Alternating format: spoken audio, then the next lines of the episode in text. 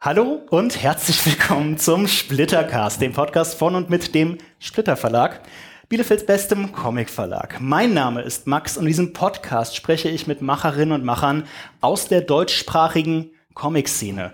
Ich mache heute nicht nur meinen Hattrick voll, denn ich habe zum dritten Mal in Folge einen Verleger zu Gast.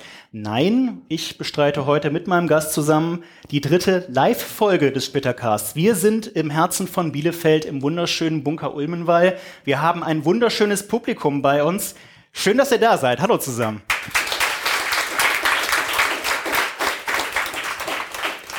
Die dritte Live-Folge des Splittercasts äh, wird möglich gemacht durch die großzügige und freundliche Unterstützung der Bielefelder Bürgerstiftung und des Bunker Ulmwalds selber und meines Gastes, den ich heute dabei habe. Jetzt sage ich auch endlich seinen Namen. Jonas Engelmann ist bei mir aus Mainz. Hallo.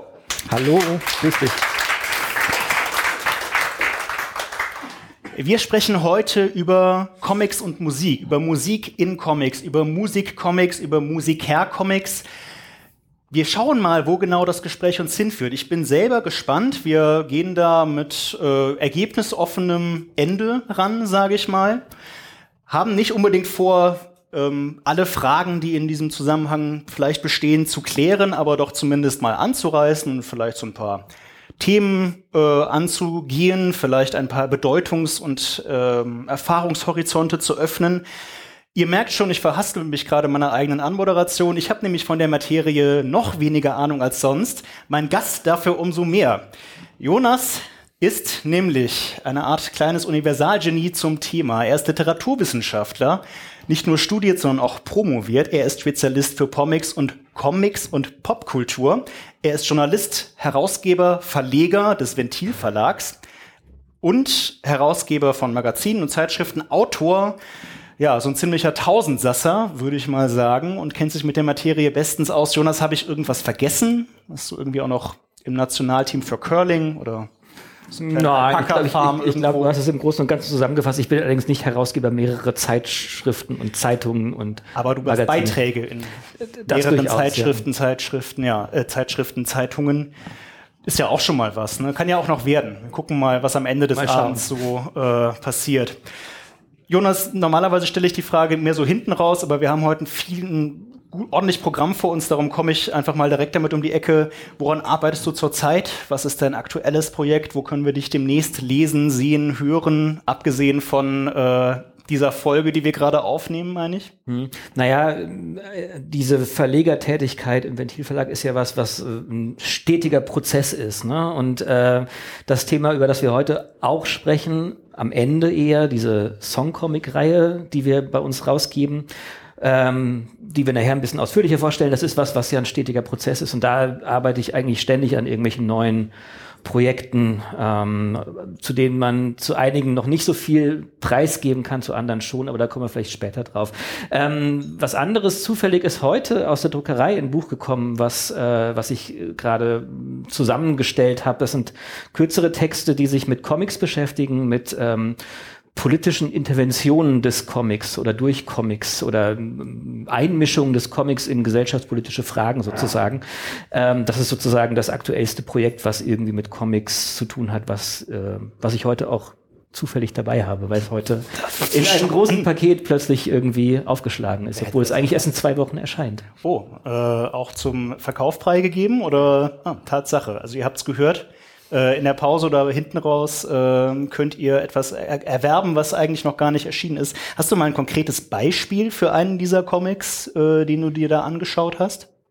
Ähm, naja, ich, ich betrachte das Ganze von zwei Seiten. Ne? Und ein Beispiel dafür wäre zum Beispiel ein Künstler wie Art Spiegelman, der einerseits mit seinen Comics sich in politische Debatten einmischt. Dem, dem Erschaffer von Maus vor allem. Genau, genau. Und der, der aber nicht nur zu dem Thema äh, Nationalsozialismus und ähm, Auschwitz Comics gemacht hat, sondern zum Beispiel auch zu 9-11 und zu aktuellen ähm, gesellschaftlichen Debatten in, in den USA und sich sozusagen mit seinen Comics einmischt und interveniert in politische Prozesse, Diskussionen, aber gleichzeitig ja auch als Künstler im letzten Jahr Objekt einer, einer politischen Debatte wurde, als äh, diese Diskussion stattgefunden hat, darum, ob Maus äh, aus dem Lehrplan in einem bestimmten Schuldistrikt in den USA herausgenommen werden sollte, weil es zu verstörend sei für Kinder. Also sozusagen die andere Seite von äh, politischen Interventionen, in denen der Comic zum Objekt einer politischen, ja, wie soll man sagen, ähm, äh, zu, Zuschreibung wurde und äh, Objekt einer, einer ja doch auch dann weltweit geführten Debatte.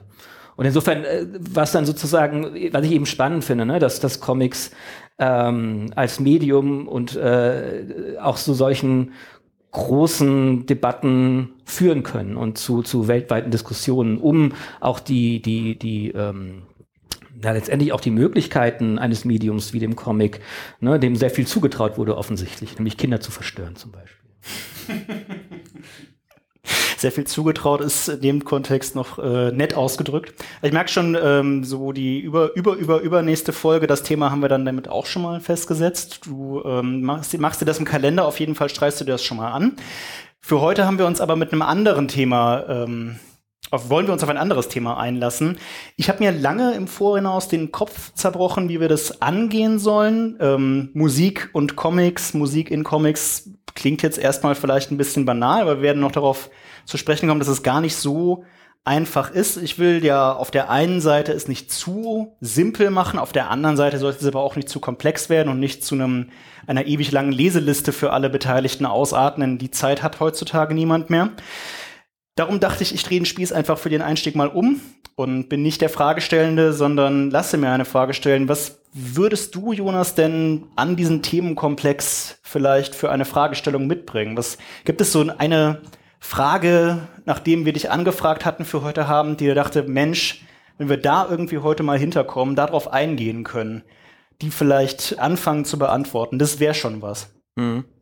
Naja, also wenn man, wenn man sich diese beiden äh, Medien, einerseits Musik, Popmusik, ähm, wie auch immer, ähm, ausgestaltet und auf der anderen Seite Comics betrachtet, dann ist ja eigentlich die grundsätzliche Frage, was hat denn das eigentlich miteinander zu tun? Ne? Also das sind ja zwei ganz unterschiedliche Medien, die, die auf den ersten Blick äh, in, aus ganz unterschiedlichen Kontexten entstanden sind, ganz unterschiedliche Geschichten haben, äh, ganz unterschiedliche Entwicklungen hatten und ähm, man sich ja tatsächlich fragen muss, ähm, ja, was soll denn die Frage eigentlich, was hat denn das miteinander zu tun? Und wie kann man das denn aufeinander beziehen und wie, welche Zusammenhänge soll es da geben? Also ich glaube, dass man da ja ganz grundsätzliche Fragen auch an die jeweiligen äh, Medien stellen kann über so einen äh, über so einen Podcast wie heute. Ähm, ohne das jetzt am Ende wirklich wahrscheinlich in Gänze beantworten zu können. Aber ich würde, ich würde, also ne, wenn du schon so gemein bist, äh, mir deine Arbeit zu überlassen und eine Eingangsfrage zu stellen, würde ich es ganz banal äh, an dich zurückspielen und sagen, naja, pff, keine Ahnung, warum hast du mich hier eingeladen? Also ich höre gerne Musik zu Hause, das ist was, was mich irgendwie ähm, schon seit vielen, vielen Jahren begleitet. Ich lese ganz gern Comics, aber ich komme ja nicht auf die Idee, weiß ich nicht, äh, ähm, Comic zu vertonen oder so. Also was, was, was steckt denn bei dir hier hinter der Idee dieses Podcasts? Okay, das ist jetzt äh, bisschen fies. Eigentlich dachte ich, ich wäre der Moderator, aber gut.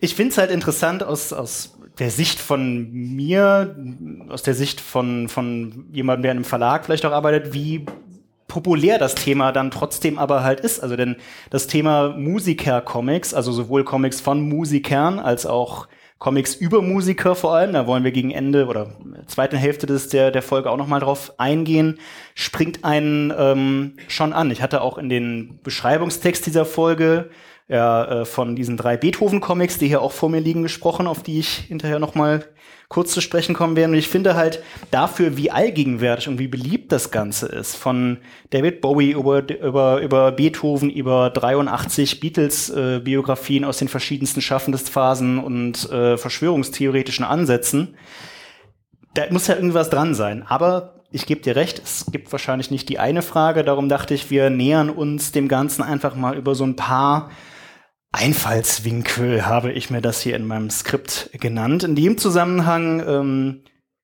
spielen wir auch mit offenen Karten. Ich habe mich in der Vorbereitung der Folge relativ stark an einer recht informativen ähm, Ausgabe der Redition inspiriert, inspirieren lassen. Also die Redition Comic Magazin. Ich weiß jetzt ehrlich gesagt gerade nicht, welche Ausgabe das war, welche Nummer, aber die findet man auch noch im Handel, die sich ähm, sehr umfangreich und aus verschiedenen Blickwinkeln mit dem Thema Comics und Musik beschäftigt hat. Und eine Fragestellung, die da angerissen wurde, ist die der Geschichte, der Historie. Historische Zusammenhänge zwischen Musik und Comic, historische ja, Beweggründe, die beide Kunstformen im Laufe der Jahrzehnte motiviert haben. Wir haben da ähm, Stichworte wie die U-Comics, die ähm, Untergrundcomics, die sich so wie bestimmte Musikrichtungen auch irgendwie gegen die herrschende Gesellschaftsordnung gerichtet haben.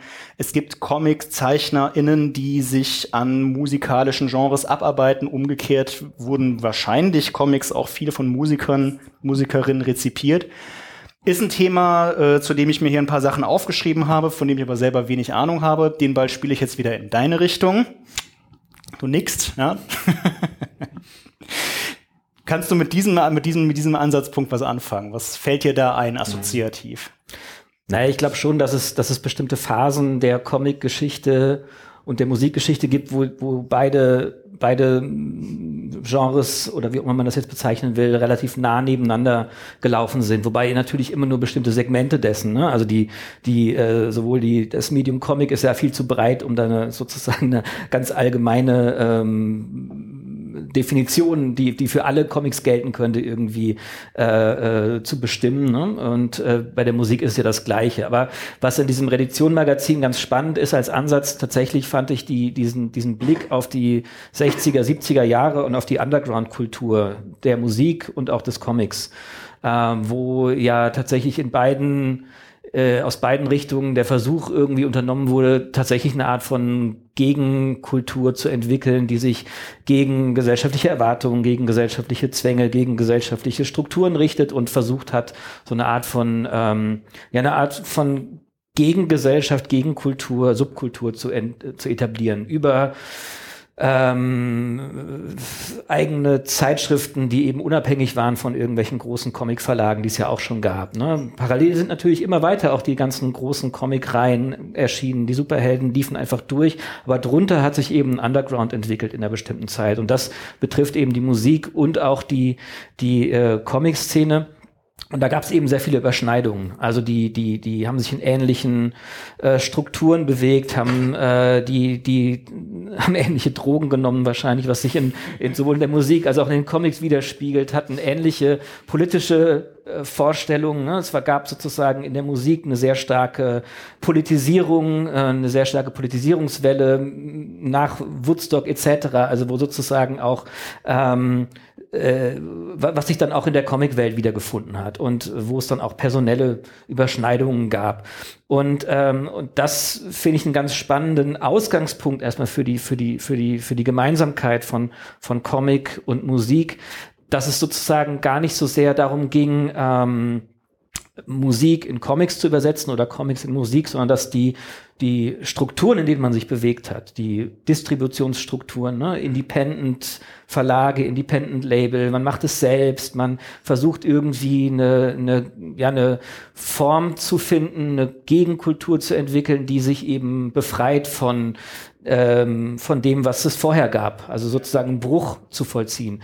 Und dass in diesem Bruch auch ein, ein gemeinsamer Start sozusagen, gemeinsamer Startschuss, dieses Nebeneinander erstmal von oder Miteinander vielleicht äh, von Comic und Musik stattgefunden hat.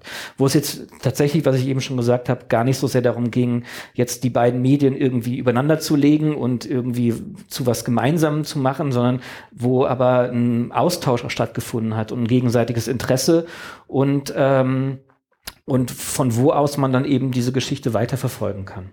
Denkst du, solche Tendenzen sind, können heute auch noch beobachtet werden? Also, ich meine, es gibt kein Indie ohne Mainstream, es gibt auch kein Independent Comic ohne Mainstream Comics oder naja, ich glaube, ich glaube, dass das im Laufe der, also ich glaube, es ist eine Entwicklung, die sich über die, die, die, die zeigt, dass sich in beiden sozusagen ähm, äh, Bereichen auch so eine Form von Professionalisierung vielleicht auch in diesem Independent-Bereich vollzogen hat. Mhm. Ne? Also das gab es ja auch noch in den 80ern. Auch, äh, weiß ich nicht, jemand wie Art Spiegelman, den wir eben schon hatten, hat ja auch damit angefangen, dass er selbst verlegte Hefte gemacht hat, sein Raw-Magazin zum Beispiel, in dem dann interessanterweise auch Musikjournalisten über Musik geschrieben haben, was also nicht ein reines Musik äh, Comic-Magazin war, sondern wo tatsächlich auch eine Überschneidung stattgefunden hat. Und was dann ja aber auch immer weiter sozusagen äh, weitere ja, Professionalisierung erfahren hat und auch die Independent äh, Musiklabel sind ja, haben sich ja, haben, bestimmte haben sich etabliert, sind größer geworden, gibt's bis heute zum Teil. Ähm, äh, und, und das ist, glaube ich, was, was, was, was sich bis in die Gegenwart zieht, ne? dass, dass es eben aus diesen aus diesen Szenen heraus sich bestimmte Comic-Verlage, die es heute zum Beispiel noch gibt, die aber jetzt nicht mehr als Underground-Comic-Verlage ja. fungieren, sondern tatsächlich etablierte Verlage sind, aber dass die aus diesen Szenen heraus entstanden sind. Und das Gleiche gilt ja auch für die Musiklabel, dass es da eben Labels gibt, die aus einem bestimmten Background kommen, aus so einer Underground-Kultur, aber eben heute etablierte Labels sind. Aber dass es so eine, so eine krasse Underground-Struktur gibt, die, die, die gibt es zwar immer noch, aber, aber die hat eine andere Funktion, glaube ich, ja. als damals. Die hat nicht mehr so diesen umfassenden Anspruch, eine Art von Gegenkultur zu entwerfen, an die man sozusagen als, als Utopie auch glaubt, mhm. äh, die irgendwie umsetzen zu können und mit seinen Comics und seiner Musik dazu beitragen zu können, eine andere Welt zu erschaffen, sondern das ist eher eine Verwirklichung von Ideen, die man hat, aber die, die nicht mehr mit großen mit, mit, mit großen Utopien, glaube ich, verbunden ist. Wenn man im Untergrund zu erfolgreich wird, ist man halt irgendwann der Mainstream. Ne? Ähm, gleichzeitig, wir haben jetzt gesagt, es fing in den 60er, 70ern an, das ist jetzt ein paar Jahrzehntchen her. In dieser selben Zeit hat sich für Musik wie auch für Comics, wie wahrscheinlich für alle Medien, aber das sind jetzt halt die beiden, mit denen wir uns heute befassen möchten, einiges verändert, was so die Distributionswege angeht. Du hast das Stichwort vorhin schon fallen lassen, wenn man mal darüber nachdenkt. Ich komme jetzt einfach mal von der Comicseite. Ähm, früher waren Hefte viel populärer als heute. Man hatte Comic vor allem als Berührungspunkt über Comic-Strips, die es zwar auch immer noch gibt, aber wenn man heutzutage ähm, in die Buchläden geht, wenn man jetzt mal Manga beiseite lässt, geht der Trend doch relativ stark zu immer mehr Einzelbänden, das, was wir ähm, im feuilletonistischen Deutsch auch gerne Graphic Novel nennen. Anderes Thema, das wir jetzt nicht schon wieder anschneiden wollen an der Stelle. Ähm, auf jeden Fall zu anspruchsvolleren Themen, zu abgeschlosseneren Formen, zu Trade Paperback, Sammelbänden, Omnibussen, hassen nicht gesehen auf gut Deutsch. Ähm, und in der Musik gibt's ja eine ähnliche, also was heißt eine ähnliche, aber wie ähnlich oder unähnlich diese Tendenz ist, da können wir ja mal kurz drüber reden. Heutzutage wird vor allem gestreamt. Also die CD, mhm. das Album, gut, die Schallplatte hat ein kleines Comeback, aber ähm, gerade so was den Revenue, also den Umsatz angeht, das meiste läuft über Live-Konzerte oder vielleicht über Streaming. Da ist ja einiges im Umbruch gewesen. Würdest du da parallelen Unterschiede in irgendeiner Form beobachten? Hängt das zusammen miteinander oder auch nicht? Mm, ich glaube, einen direkten Zusammenhang gibt es nicht, aber ich finde es eine interessante äh, Beobachtung sozusagen, dass im Comic eine Tendenz stattgefunden hat hin zu, zum, zu sozusagen großen Gesamtwerken, also zu großen Alben, was ja eigentlich der Ausgangspunkt in der Musik mal war, ne? Die mhm. 60er Jahre, 70er Jahre, die ja eigentlich so der Höhepunkt war von so großen Konzeptalben, Zweier, Dreier LPs, die große äh, also große Epen, die entworfen werden und dass das sozusagen in der Musikindustrie ähm, sich in den letzten 40 Jahren dahin entwickelt hat, dass es eben weg davon ging, sondern dass es tatsächlich um, um was Kleinteiliges ging und dass es immer kleinteiliger wurde, dass es eben nicht mehr darum geht, irgendwie große Alben zu hören und, ähm, und vor allem, was ja auch damit weggefallen ist mit dem Streaming, ist ja sozusagen das Ganze drumherum, dass die Cover spielen keine Rolle mehr oder eine geringere Rolle und das Ganze, die ganzen ähm, Paratexte, sage ich mal, die, die in Schallplatten ja auch wichtig wichtig waren. Ne? Dank von Dankeslisten bis Textblättern bis weiß ich nicht was. Das ist ja alles was, was, was heute äh, nicht mehr so rezipiert wird und was heute eine geringere Rolle spielt. So und wie umgekehrt, Entschuldigung, wenn ich kurz einhage, mhm. für Comics oft die, diese, diese Paradaten, das was technisch Metadaten genannt wird, immer wichtiger werden. Das Cover ist wichtig, klar, aber man will, dass sein Buch, dass, dass, dass der Comic, das Werk im Internet auffindbar ist und dafür braucht es möglichst viele Beitexte, möglichst viele Schlagwörter, möglichst Google-optimierte Schlagwörter und alles Mögliche drumherum. Das ist quasi mhm. der exakte Gegenteil, weil du eben nicht mehr einfach nur über du gehst halt weniger häufig in den Laden und guckst dir einfach ein Buch an, sondern du findest es über andere Wege. Mhm. Wobei das ja was ist, worauf auch die, die Bands angewiesen sind, dass sie mhm. auf, aufgefunden werden. Ne? Weil gerade dadurch, dass es ja auch immer weniger Plattenläden gibt und dass es, äh, dass sozusagen diese, diese Distributionsstrukturen sich geändert haben, ist es ja noch viel wichtiger, irgendwie wahrgenommen zu werden. Und ähm, aber ich, ich finde eher, ich, was, worauf ich hinaus wollte, ist tatsächlich dieser letztendlich das, was so ein Album Charakter ausmacht, ne? dass, dass, dass die Idee dessen, was mal in der Musik ein Album bedeutet hat, weggebrochen ist, während es in der Comicwelt immer wichtiger wurde, sozusagen so ein größeres Kunstwerk mhm. zu schaffen. Und das finde ich irgendwie, ich habe da auch keine Antwort drauf. Ich glaube auch nicht, dass es da einen Zusammenhang gibt, einen direkten, aber ich finde es eine interessante Entwicklung, dass es auf der einen Seite in die eine Richtung ging, in immer größere, opulentere Werke und immer, äh, wer, wer macht die, die nächste große Graphic Novel, die irgendwie im Feuilleton, ähm, durchs Feuilleton gereicht wird. Und und äh, in der Musikwelt ist äh, geht es tatsächlich eher darum, irgendwie überhaupt noch ähm, mit irgendwelchen Streamings wahrgenommen zu werden und äh, um Konzerte geben zu können, also wo sozusagen die, die Entwicklung eine ganz andere ist. Ich habe darauf keine Antwort. Ich glaube auch nicht, dass es einen, einen direkten Zusammenhang gibt, aber es ist zumindest eine Tendenz, die man irgendwie beobachten kann. Das reicht an der Stelle. Also mir zumindest reicht das. Wenn es euch nicht reicht, schreibt es gerne in die Kommentare, beziehungsweise beschwert euch nach der Show bei uns, an das für diejenigen, die jetzt gerade hier sitzen. Wir kommen mal zu, was heißt mal, wir kommen vielleicht zu dem ähm, Hauptpunkt dieser ähm, etwas theoretischen Diskussion, die wir gerade führen. Es wird nach hinten raus noch ein bisschen praktischer, keine Angst. Ähm, zu den Zusammenhängen oder Widersprüchen vielleicht vor allem in der Rezeption. Ähm, das heißt in der Wahrnehmung dieser beiden Kunstformen. Wir fassen mal, also ist jetzt ein bisschen redundant vielleicht, aber nochmal ganz kurz runtergebrochen. Musik sind organisierte Klänge, also Töne, Laute, ähm, Texte, gesprochene sind ja im Endeffekt auch so eine Art Töne, die in einer bestimmten Reihenfolge irgendwie miteinander korrelieren und dann kontextualisiert wahrgenommen werden und dann nennen wir das Musik wohingegen Comics sequenziell erzählte Bildgeschichten sind. Mit oder ohne Text, meistens mit diesen lustigen weißen Strichen zwischen den Panels, manchmal auch ohne. Jedenfalls inhärent was Erzählendes. Wohingegen Musik eigentlich nicht unbedingt was erzählen muss. Also kann über den Text oder auch nicht. Aber so in der Grundform runtergebrochen ist es ja eher assoziativ.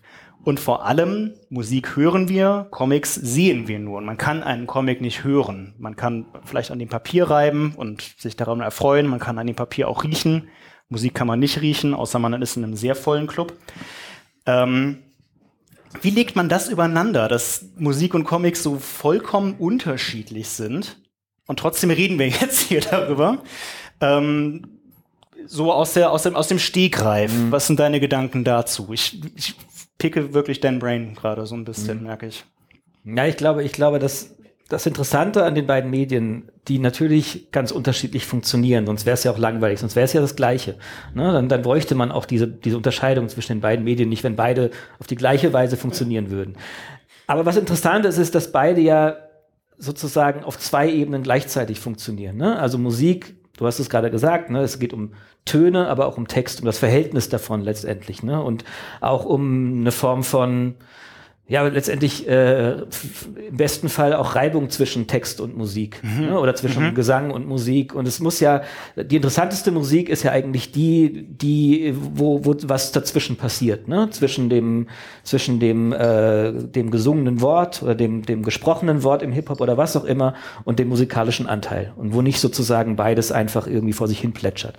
Und im Comic ist es ja letztendlich ähnlich, nur auf anderen Ebenen, ne? dass du hast Text und Bild und irgendwas passiert damit. Ne? Der, die Texte können die Bilder kommentieren oder das Bild kann was anderes erzählen als der Text und man hat eine gewisse Reibung. Und, die, und auch beim Comic würde ich sagen, dass die interessantesten Comics die sind, die sich dessen bewusst sind, dass sie mit zwei Ebenen arbeiten und wo irgendwie der Versuch erkennbar ist, dass irgendwas dazwischen passiert und dadurch was Drittes entsteht letztendlich. Und das ist ja das Spannende, finde ich, was die beiden Medien dann irgendwie dann doch miteinander verbindet, dass, dass zwei Ebenen aufeinanderprallen und was Neues daraus entsteht, mhm. was, was es vorher so nicht gab. So, ne? Und, ähm, und das wäre für mich der erste Ansatzpunkt letztendlich für einen Zusammenhang zwischen, zwischen Musik und Comic. Und äh, man kann dann auch ins Detail gehen und, und, und irgendwie sich, weiß ich nicht, äh, sich überlegen, wie funktioniert denn eigentlich bestimmte, wie funktionieren bestimmte Musikgenres, ne? Also wenn man jetzt ein Hip-Hop-Stück nimmt, wo, wo du einerseits im besten Fall eine gute Geschichte erzählt bekommst, aber unten drunter ja auch ganz viel passiert, was man auf den, aufs erste Hören gar nicht wahrnimmt. Irgendwelche Samples, die irgendwelche kulturgeschichtlichen, musikgeschichtlichen ähm, Zitate aufrufen und dadurch nochmal einen, einen Aspekt mit reinbringen, der eben beim dritten Hören erst irgendwie Klick macht hm, und, mhm. und gleichzeitig äh, in diesem Hintergrund sozusagen ja auch sehr viel miterzählt werden kann. Und das ist ja auch was, was im Comic auf der Bildebene ständig passiert, dass, dass, dass man Facetten entdeckt in Bildern, die man erst beim dritten, vierten Lesen sieht. Irgendwelche Zitate aus, was weiß ich, von mir aus auch aus der Kunstgeschichte oder aus irgendwelchen oder aus, aus der Comicgeschichte, dass, dass bestimmte ähm, Symbole auftauchen, die man, die man vorher nicht gesehen hat, wo sozusagen auf der Bildebene ähm, Dinge passieren, die man ähm, ja, die, die nicht so auf den ersten Blick zu greifen sind und wo dadurch ja auch ein gewisses Spannungsverhältnis zwischen dem, was zu sehen ist und dem, was erzählt wird und der Geschichte, die aus dem Gesamten dann entstehen soll, daraus irgendwie erwächst. Und ähm, ich finde, daraus kann man schon irgendwie äh, eine gewisse Parallelität zwischen diesen beiden Medien sehen, ohne sie wirklich aufeinanderlegen zu können. Aber die Funktionsweise, dass eben was Neues entsteht, was Drittes entsteht, was irgendwie jenseits dessen ist, was man da in der Hand hat oder auf dem, auf dem Kopfhörern, das finde ich ist schon eine spannende Facette dessen. Hat das irgendjemand mitgeschrieben, vielleicht zufällig? Können wir das, können wir das, hat das jemand aufgeschrieben, dass wir das irgendwo nochmal jemand aufgezeichnet, können? ich weiß es nicht. Ach, dann muss ich das transkribieren. Ach, stimmt, das könnte ich auch versuchen, ne? Vielleicht gibt es, gibt's inzwischen dafür auch eine KI. Mal sehen. Ähm, ich finde das einen sehr schöne, einen sehr schönen Gedanken, einen sehr schönen Ansatz und ich würde das auch voll unterschreiben, dass es eine gewisse einen Zusammenhang in der Wirkung vielleicht gibt, in der Art und Weise, wie bestimmte Wirkungen erzeugt werden. Trotzdem ist es ja durchaus populär, Musik und Töne im Comic-Medium, wenn wir es jetzt mal so rum, also es gibt den, den Umkehrfall, dass jetzt Comics in Musik umgesetzt werden, gibt es bestimmt. Fällt mir jetzt gerade kein Beispiel für ein, muss ich ehrlich zugeben. Ähm, auch da freuen wir uns über Zuschriften, die trage ich dann gerne in der nächsten Folge nach. Ähm, deshalb stellen wir, gehen wir jetzt mal von der anderen Seite auf die Darstellbarkeit von Musik und Tönen im Bildmedium, im Comic-Medium da. Wir gehen nachher nochmal auf die Songcomics ein. Die sind ein eigenes Thema, ähm, sehr interessant, aber ähm, es gibt da auch etwas, ja, wie wir hatten es gerade von den Editionsformen, umfangreichere Formen. Ähm, Jetzt mal so aus dem Bauch raus. Auch in der, in der Redition gibt es ein interessantes Streitgespräch zu, wo der eine ähm, Sprecher, Schreiber unverrückbar auf der Position steht, nein, Musik in Comics ist Unfug. Das sind unterschiedliche Medien, die haben nichts miteinander zu tun und ich weigere mich, in meinem Kopf Musik zu hören, während ich ein Buch lese. Ähm, polemisiert dargestellt, während die andere Person einen etwas äh, ausgeglicheneren Ansatz hat. Von welcher Seite näherst du dich dem? Würdest du sagen, Musik in Comics darzustellen ist vergeudete Liebesmühe oder das gibt sogar vielleicht gute Beispiele dafür? Mhm naja, als, als Herausgeber dieser Song-Comic-Reihe wäre es natürlich absurd, jetzt zu sagen, das macht überhaupt keinen Sinn. Ja, aber wer ähm, edgy, mach mal. Also spiel doch mal Advocatus Diaboli. aber also zugegeben, ich, ich, ich höre auch selten Musik äh, aus einem Comic heraus, wenn ich einen Comic lese, der sich mit Musik beschäftigt. Ne? Auch wenn ich diesen Beethoven-Comic lese, habe ich einen Eindruck über die Person Beethoven und über die Wirkung von ihm, aber ich habe ja, hab ja dann nicht, ein, ein, äh, wenn ich noch nie Beethoven vorher gehört habe, habe ich ja nicht ein Bild davon, wie diese Musik funktioniert oder wie sie sich anhört konkret. Also das, das, das würde ich jetzt, äh, ich glaube, das kann ein Comic auch nicht leisten und das muss ein Comic auch nicht leisten. Das ist ja nicht seine Aufgabe, muss sozusagen Musik zu erzeugen. Ne? Aber was ein Comic, glaube ich, durchaus kann, ist die Wirkung von Musik darzustellen und die, die ähm, ja, die, die, die Struktur von Musik und die Texturen von Musik. Und äh, da gibt's, äh, glaube ich, viele Möglichkeiten, auch jenseits dessen, dass man irgendwie, wenn Musik auftauchen soll, ein paar Noten an den Rand malt oder so, ne? Was, was ja so die, vielleicht der klassische Move wäre im Comic, um irgendwie zu zeigen, ah, jetzt, jetzt spielt jemand Klavier. Ähm, es gibt viele Beispiele, weil es eben in der letzten Zeit auch sehr viele Comics gab, die sich mit Musik beschäftigen oder irgendwie versuchen, sich Musikerinnen, Musikern anzunähern. Ich, ich fand einen Comic ähm, ziemlich spannend, als ich mich mit dem Thema beschäftigt habe, äh, nämlich einen Comic aus Estland, der sich mit Avo Pärt, diesem äh, neuen Musikkomponisten, beschäftigt. Ist gar nicht so sehr mein musikalisches Feld und ich finde ihn, glaube ich, auch nicht so interessant als Musiker oder ist es nichts, was mich persönlich irgendwie berührt. Mir ist das ein bisschen zu esoterisch irgendwie, was er macht.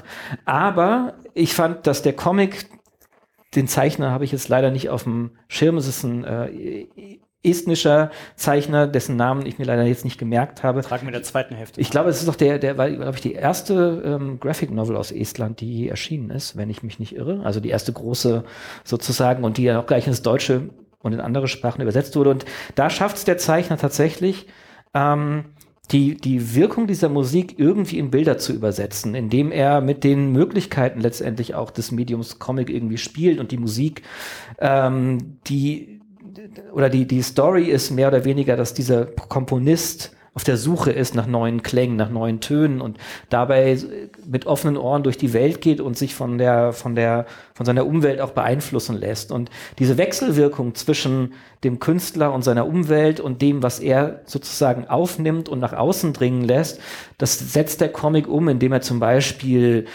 die Panelgrenzen überschreiten lässt oder ähm, ähm, die, die, die, die, die Erzählebene überschreitet. Also sozusagen, es ist ein sehr realistisch erzählter Comic. Es geht um Fluchtgeschichte, der muss irgendwann fliehen aus, aus, ähm, aus Estland.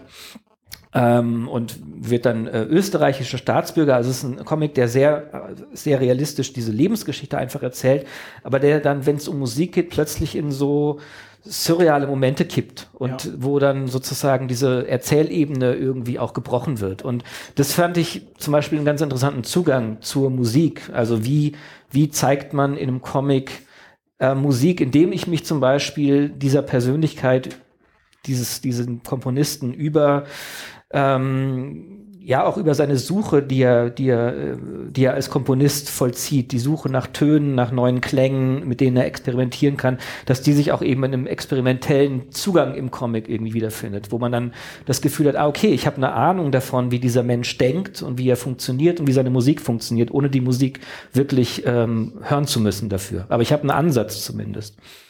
Das ist auf jeden Fall eine Wirkung, die erstrebenswert für einen Comic. Also wenn ein Comic das schafft, mir eine Musik begreifbar zu machen, obwohl ich sie gar nicht kenne, denn das ist ein Punkt, den mich in dem Zusammenhang äh, ja, also der mir auffiel an meiner eigenen Rezeption. Ähm, also eine Musik, die ich gar nicht kenne, mir das begreifbar zu machen, das ist schon viel getan. Ich meintest vorhin gerade, mir kann der Comic ja nicht äh, vermitteln, wie die Musik klingt. Das stimmt auch. Aber wenn ich die Musik schon kenne, und jetzt, äh, jetzt, jetzt hole ich die jetzt hole ich die Beethoven-Comics mal raus. Ähm es gibt in einem von denen, ich meine, es ist äh, dieser hier. Äh, ich halte jetzt hoch für diejenigen, die es nicht sehen können, Beethoven von Permeter und Rembrandt. Äh, die Hörerinnen und Hörer online können sich das auch äh, dann mal in Leseprobe angucken. Ich meine, es gibt hier eine sehr schöne Szene, wo Beethoven inmitten des Chaos seiner äh, Noten an einem Flügel auf dem Boden sitzt und man sieht, wie er mit Wucht auf die Tasten schlägt und einfach und die einfach die Soundwords daneben sind, sind bam bam bam bam. Kann ich natürlich nicht hören in dem Moment, aber als es ist trotzdem eine finde ich interessante Darstellung der Musik und später in dem Zusammenhang auch des Fehlens der Musik, denn als er dann taub wird, findet der, der, der, also ansonsten muss ich sagen, hat diese Graphic Novel jetzt gar nicht so eine interessante Darstellung von Musik in meinen Augen, aber die Taubheit wird gut dargestellt, weil dann plötzlich alles so ein bisschen gedimmter wird. Also die Farben werden irgendwie so ein bisschen brauner, ein bisschen langweiliger in Anführungszeichen. Beethovens Minenspiel sackt dann irgendwie so in sich zusammen. Man merkt, der trägt jetzt irgendwie diesen Schmerz in sich rum. Ähm, das fand ich nicht schlecht dargestellt. Ansonsten ja, ähm, ich mach das, mach das Trio mal kurz voll. Das ist ein bisschen gemein, weil ich mich vorbereiten konnte. Du hast natürlich nicht so viele Bücher äh, mitbringen können wie ich. ähm, aber wir hatten auch vorher ja über Goldjunge gesprochen von Michael Ross. Der findet ja einen Zugang vor allem über Farben in die in die in die äh, in die Darstellung von Musik, wenn diese bunten Flüsse aus den Klavieren rausfließen. Ganz anderer Ansatz, aber funktioniert auch. Also ich finde es halt vor allem interessant, dass diese Darstellbarkeit sehr divers ist. Mhm. ich glaube, ich finde es immer in dem Moment interessant. Also ich habe jetzt, ich habe einige dieser, dieser Comic-Biografien gelesen. Es gibt ja, gut, Beethoven, klar, durchs Beethoven-Jahr sind viele erschienen. Es, es gibt aber noch zig andere über, allein über David Bowie sind, glaube ich, drei oder vier in den letzten zwei Jahren erschienen. Und ich finde immer die interessant, die, ähm, die sich weniger starr an so an diesen biografischen Daten entlanghangeln. Ne? Das ist ja auch in, in literarischen Biografien, finde ich das auch eher uninteressant, wenn man einfach so das Leben nacherzählt bekommt. Ich finde das dann, gerade weil das Medium Comic ja auch die Möglichkeit hat, über Bilder noch eine, noch mehr zu erzählen als, als, als reine, als das, was man über Text vermitteln kann, finde ich dann gerade die äh, Biografien, die erschienen sind, spannend, die die eben genau das versuchen, was ich eben bei Avopert versucht habe zu beschreiben, nämlich die versuchen, diesen Künstler irgendwie ähm, sein, sein, sein, ähm, seine Persona, sein, sein Künstler, seine Künstlerperson irgendwie ähm, greifbar zu machen oder sich mit der auseinanderzusetzen und das, was sie letztendlich auszeichnet, irgendwie in, in Bilder zu fassen, die mehr zeigen als irgendwie geboren am, gestorben am. Ja. Und das ist ich kenne diese drei Beethoven-Biografien jetzt nicht alle. Ich kenne Goldjunge, die Boah, fand ich auch sehr der, gelungen. Der, der macht das, finde ich, ja sehr gut. Der also macht dieser, das sehr dieser gut. nervöse Strich und genau. diese, diese, diese Cholerik, die der junge Beethoven wohl gehabt haben soll, ist da ja schon sehr gut getroffen. Damit. Auf jeden Fall und auch gerade bei ihm ja auch wieder diese diese diese Auseinandersetzung mit der Musik, äh, wie, auch die, wo man auch merkt, dass er sich sehr lange offensichtlich damit beschäftigt hat äh, mit der Frage, wie er die Musik irgendwie in Bildern umsetzen mhm. kann. Und du hast es ja eben beschrieben, dass er eben da über Farben rangegangen ist. Und das ist was, was zum Beispiel auch bei diesen Bowie-Biografien fand ich, die kenne ich jetzt besser als diese drei ähm, Beethoven-Biografien, was ich da auch spannend fand, wie unterschiedlich die sind. Ne? Es gibt eine äh, Sternenstaub heißt die, glaube ich, über David Bowie. Ähm, Michael Orbit. Ja, genau, die, die, die so sehr ehrfürchtig sich diesem Künstler nähert und wo man merkt, das ist, der, der will, der, der will, der traut sich nicht irgendwie. Ähm, der, der er hangelt sich entlang an dem Künstlergeniebild, was es gibt und traut sich aber nicht A, das in Frage zu stellen, das zu hinterfragen, dem was hinzuzufügen, sondern er versucht sozusagen dem gerecht zu werden und schafft es aber nicht. So. Und, äh, und äh, Reinhard Kleist zum Beispiel, der ja gleichzeitig eine, eine, eine ähm, Bowie-Biografie veröffentlicht hat, der macht genau das, der versucht sozusagen ähm, A, Bowie auf sich selbst zu beziehen und sich selbst in ein Verhältnis zu ihm zu setzen und hat sich am Anfang gefragt, was, was ihm eigentlich Bowie bedeutet und ähm, nimmt ihn zwar ernst als Künstler, aber gleichzeitig versucht er auch die bescheuerten Seiten von ihm genauso irgendwie äh, zu fassen. Und er arbeitet auch sehr viel mit Farben und mit, mit einer Farbigkeit, die gerade diese Idee, die ja hinter Bowie steckt, nämlich dieses Wandelbare und dieses ähm, sich immer diesen festen Identitäten zu entziehen ne, und sich irgendwie nie festlegen zu lassen. Und äh, das schafft Kleist irgendwie umzusetzen, indem er diesen, diese Wandelbarkeit letztendlich irgendwie auch abbildet und dieses, dieses Gefühl, man fängt, man, man hat immer nur eine Ahnung davon, aber man fängt diesen Künstler nie in Gänze ein. Mhm. So. Und, und bei diesem Sternenstaub-Comic dagegen hatte man immer das Gefühl, der schreibt diesem Künstler diese Künstlergenie-Identität zu und das ist ja eigentlich das, was diesem, dieser Identität oder dieser Idee von Bowie auch widerspricht. Ja. Ne? Also da so auf etwas festgelegt zu werden. Und das, das fand ich dann so in diesem Kontrast auch spannend, ne? wie unterschiedlich die Zugänge sein können zu diesen Biografien und wie, wie unterschiedlich dann auch die Wirkung auf mich als Leser ist. Ne? Wo, wo ich natürlich in Sternenstaub äh, viel mehr am Ende an Fakten über Bowie weiß, als wenn ich diese Kleist-Biografie lese. Aber das interessiert mich ja gar nicht, weil wenn ich, wenn ich, ich lese das ja eh nur, wenn ich Fan bin und dann weiß ich das ja alles schon. Und das will ich ja gar nicht, nicht nochmal erzählt bekommen, sondern ich will ja irgendwie, dass da jemand ist, der sich mit der, mit der Kunst, die mich selber interessiert, auseinandersetzt und der irgendwie was hinzufügt und da irgendwie noch was mir persönlich irgendwie einen Mehrwert bereitet äh, zu dem, was ich eh schon über die Künstler weiß. Und, und das finde ich dann immer die, die interessanteren von diesen Biografien, die sich mit Musikerinnen und Musikern beschäftigen. Wobei über Musikerinnen weiß ich gar nicht, ob es da so viel gibt. Das sind eigentlich eher so diese großen Männer, ne, die California Musiker. Dreaming. Stimmt. Den hattest du mir empfohlen von Penelope Bagieu über Cass Elliot von The Mamas and the Papas. Ja, stimmt. Das ist auch ein sehr gutes ah, Beispiel. Ja, ja aber, aber, also fand ich sehr interessant. Ich habe, ich musste zugeben, äh, ich kenne California Dreaming, aber ich wusste nicht, dass ich California Dreaming kenne. Das ist All the Leaves are Brown. Ähm, Muss man jetzt GEMA bezahlen? Nee, ne? Ich glaube, das gilt noch als Zitat. Ähm, das wollte ich sagen, so genau. Aber in dem Comic zum Beispiel, sehr lesenswert an der Stelle übrigens, ganz, ganz tolles Buch, aber ich fand die Darstellung ihrer Musik jetzt nicht so, also es ist der Hype, wie man heute sagen würde, um sie rum, ist sehr gut dargestellt und ihr Werden als Musikerin, als Künstlerin auch und auch ihr, ihre Probleme und der, der Struggle, wie man neudeutsch sagen würde. Ähm, aber die Musik hat, wurde mir dadurch nicht näher gebracht, ehrlich gesagt. Also vielleicht hätte man dabei sein müssen und hätte dann irgendwie Bildzitate oder zeitgenössische Ansätze verstanden. Bin ich zu jung für, vielleicht auch in der falschen äh, Subkultur ja, groß geworden, aber ich glaube, das war jetzt auch nicht der Anspruch dieses Comics. Ich glaube, der wollte, da ging es anders als bei diesem Beethoven-Comic, also bei Goldjunge zum Beispiel, der ja wirklich auch den Anspruch hatte, die Musik in den Mittelpunkt zu stellen. Ja. Das ist ja das, was, was, was bei California Dreaming jetzt gar nicht so äh, im Zentrum stand, sondern da ging es ja tatsächlich um diese Biografie dieser Frau, die halt zufällig Musik gemacht hat, aber eben eine spannende Person war. Und da steht die Person im Der Mittelpunkt Punkt, ja. und nicht die Musik. Ähm, ja, aber ähm,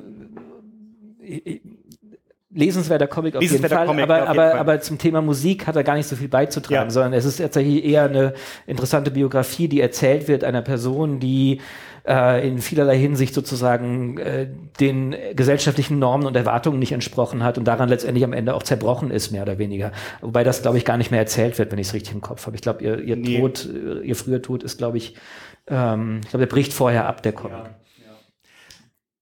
Musikerbiografien, da steigen wir gleich auch noch mal äh, von einer etwas anderen Perspektive drauf ein. Vorher machen wir eine kleine Pause, aber ähm, weil ich es hier so, weil ich hier stehen habe und weil ich es tatsächlich ein sehr sehr schönes Beispiel für die Darstellbarkeit von Musik finde, habe ich auch aus der Edition, aber tatsächlich war das auch das Beispiel, was mir immer in dem Zusammenhang als erstes zusammenfällt.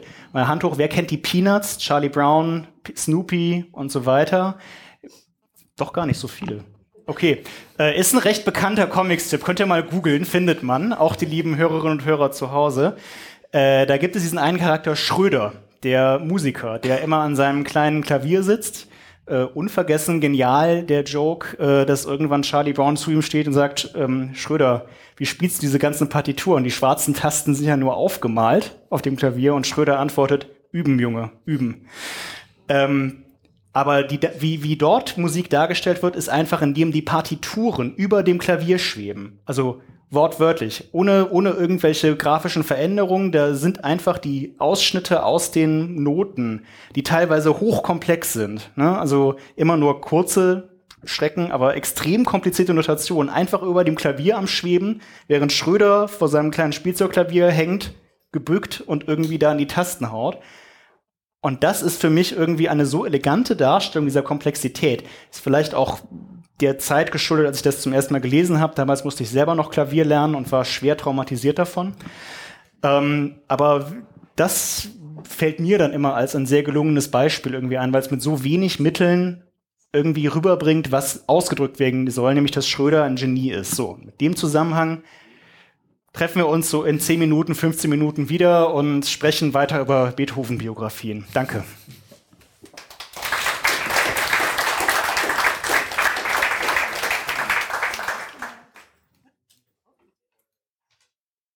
So, ihr lieben Leute, wir sind wieder da, ihr seid teilweise wieder da. Geistig äh, holen wir uns jetzt auch langsam wieder hier ins Zentrum und ähm, versuchen, den zweiten Teil dieser Folge etwas weniger denkintensiv zu gestalten. Wir, das heißt Jonas und ich und ihr mit uns, werfen einen Blick auf den Comicmarkt ein bisschen. Ähm, der Splitter Verlag sind, ja gut, wir sind ein Verlag, das sagt der Name schon, das gibt der her. Du arbeitest im Ventil Verlag mit, bist Herausgeber und Verleger, unter anderem. Wir hatten das Thema mit den vielen Hüten schon. Ähm, und was wir auch schon hatten als Thema ist, der verfolgt uns heute so ein bisschen, Beethoven. Beethoven Jahr 2020. Äh, ich hatte es gerade schon erwähnt, wir haben hier drei Beethoven Graphic Novel vor uns liegen. Die dritte übrigens, äh, liebe Hörerinnen und Hörer, hier und an den Empfangsgeräten ist Mythos Beethoven von Moritz Stetter aus dem Knesebeck Verlag. Ähm, gefällt mir persönlich sehr gut. Da wird Musik noch mal anders dargestellt, nämlich auf eine sehr verbildlichte Art und Weise, als wäre es ähm, eben doch was Realweltliches, was den Leuten ja, was anfassbar und taktil und haptisch erlebbar wäre. Das nur nebenbei. Ähm, es ist schon auffällig, hattest du auch schon erwähnt, wie viele Musiker Graphic Novels ähm, in letzter Zeit, in den letzten Jahren so auf den Markt gespült wurden. Diese Tendenz ist da, da sind wir uns, glaube ich, einig. Ähm, denkst du, das ist reines kommerzielles Kalkül? Stellen wir die Frage einfach mal so ein bisschen gemein. Ja, also es steckt natürlich drin. Ne? Du sagst ja gerade auch Beethoven, ja, 2020. Da erscheinen dann natürlich nicht zufällig drei Beethoven-Biografien. Ne? Gut, ja. Ähm, und es ist natürlich auch, es, es ist was, was für einen Verlag, glaube ich, auch leichter zu vermarkten ist als eine Graphic Novel zu irgendeinem Thema, was jetzt vielleicht irgendwie ein bisschen abstrakter ist. Ne? Aber man hat einen Anknüpfungspunkt, gerade wenn man irgendwie eine Biografie über relativ bekannte Musikerinnen, Musiker ähm, vermarkten will. Ne? Bowie hatten wir eben schon ein paar Mal erwähnt. Es gibt es gibt äh, Graphic Novels über äh, die Beatles, die Rolling Stones. Ich glaube, eine Doors-Biografie ist vor kurzem erschienen. Es gibt über mittlerweile fast jede zweite Punkband gibt es irgendeine. Es gibt über die Ramones oder über die Sex Pistols gibt es ähm, äh, Songcomics, äh, nicht Songcomics, Entschuldigung, ähm, äh, Comics, Graphic Novels. Ähm, also es ist auf jeden Fall ein Trend und es ist, glaube ich, was, was durchaus ein gewisses kommerzielles Kalkül hat, weil man ja ähm, einerseits den Comic-Markt, aber auch die musikinteressierten Menschen irgendwie damit ansprechen kann und, ähm, und dadurch dann auch ein zweifaches Publikum letztendlich hat, was irgendwie ähm, was man erreichen kann. Und das ist jetzt erstmal nicht verwerflich, weil man ja auch irgendwie als Verlag gucken muss, wie man seine, seine Sachen irgendwie unterbringt und auch äh, ein anderes Publikum mal zu erreichen, ist ja erstmal auch ein, ein positiver Effekt. Ähm, aber ich finde, mittlerweile hat es eine gewisse Beliebigkeit so, ne? Und mhm. äh, auch, auch irgendwie auch eine, so eine gewisse Lieblosigkeit auf eine gewisse Weise. Ne? Dann ist halt so ein Jubiläumsjahr und dann werden halt mehrere ähm, Biografien rausgehauen oder dann ist irgendwie der zweite Todestag von David Bowie und dann werden dazu auch wieder ein paar Biografien rausgehauen. Also es hat so eine, es hat sowas irgendwie, es ist dann zu viel Kalkül vielleicht dahinter und ähm, zu viel durchgeplantes und, und zu viel ähm, oder vielleicht zu wenig Herzblut, was ich, was ich so das Gefühl hatte, als diese ersten Comic-Biografien über Musiker erschienen sind, die dann eher so Ausnahme Alben waren, ne? wie dann, ich glaube, Kleist war in Deutschland ja der Erste, der so viel dazu gemacht hat, der dann irgendwie eine Johnny Cash und dann später Nick Cave und dann jetzt zuletzt eben Bowie gemacht hat. Ich glaube, Elvis auch zwischendrin, aber die fand ich nicht so gut. Ähm, Kenne ich persönlich. Aber wo man das Gefühl hatte, naja, das ist irgendwie was, da ist jemand, dem liegen diese Künstler am Herzen und der will sich mit denen auseinandersetzen und sich mit denen beschäftigen und irgendwie sich einerseits selbst äh, in der Auseinandersetzung mit denen selbst neue Erkenntnisse vielleicht über die gewinnen, für sich, für sich erstmal. Ähm, und wo es gar nicht so sehr um so ein kommerzielles Kalkül ging, um irgendwie zu Jahrestagen irgendwas auf den Markt zu werfen. Und das ist was, was in den letzten Jahren, glaube ich, so da drauf gesetzt wurde, ne? dass es, dass dann so, so Auftragsarbeiten im Grunde das Ganze sind. Oder die wirken zumindest so. Also dieses Mythos Beethoven zum Beispiel ist ja jetzt nicht, weil Moritz Stetter äh, sich gedacht hat, er ist großer Beethoven-Fan und will mich mit diesem Menschen auseinandersetzen, sondern es ist erschienen, weil er Geld dafür bekommen hat, dass er zum Beethoven-Jahr eine Beethoven-Biografie macht. Und das, und das merkt man so einem Buch dann halt auch an. Ne? Die Vermutung steht auf jeden Fall im Raum. Wobei ich, wie gesagt, sagen muss, er hat trotzdem oder trotzdem oder er hat interessante ja, das, Ansätze das ist ja auch, gefunden. Das, das schließt sich ja auch nicht aus. Ne? Mhm. Aber ähm, dennoch fehlt da, glaube ich, für mich zumindest als Leser dann so dieses, dieses, dieser, dieses Mehr, dieses, was darüber hinausgeht, über das Nacherzählen von einem durchaus ja interessanten Leben. Ja.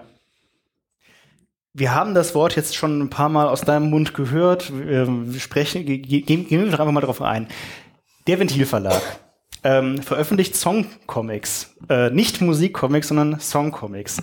Hol uns doch mal ab. Ähm, wir haben gleich noch ein paar davon hier für die Leinwand. Ähm, so etwa sehen die aus, sind Bücher, wer hätte es gedacht.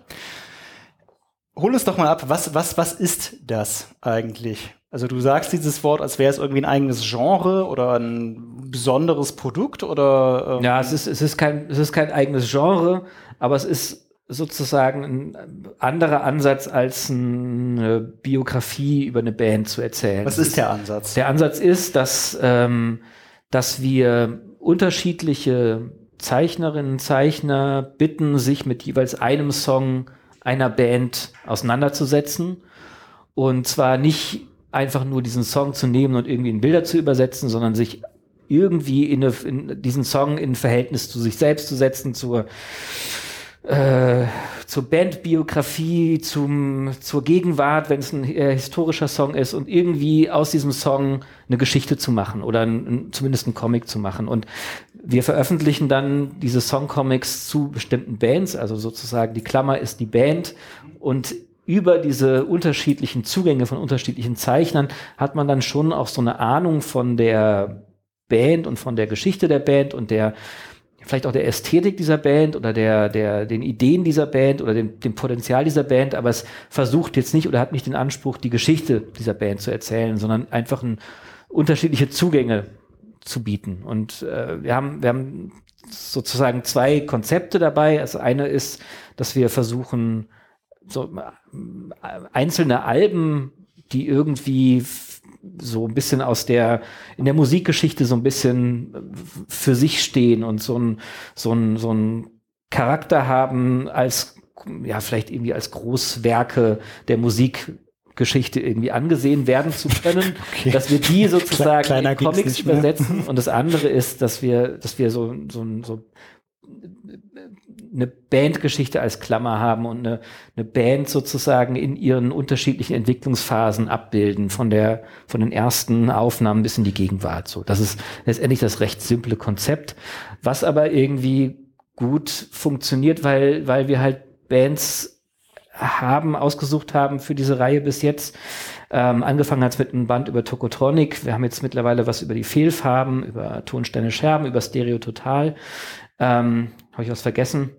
Weiß ich nicht so genau, ist nicht so wichtig, aber jedenfalls Bands, die irgendwie, die, mit, die, die, die, die, die durchaus einen, einen, Namen haben, aber jetzt nicht irgendwie Superstars sind und die Bands sind, äh, mit denen die Zeichnerinnen und Zeichner, die wir fragen, dann auch so eine Fanverbindung haben. Ne? Also die sozusagen als Fans auch mit diesen Bands irgendwie zu tun haben, mehr oder weniger. Wer hat diese Bands denn ausgesucht? Also, äh, okay, gut, ja, also du also, es, es, es geht letztendlich es darum, ist, es ist so ein, so ein, so ein Bescheidenheitswir, ja, oder?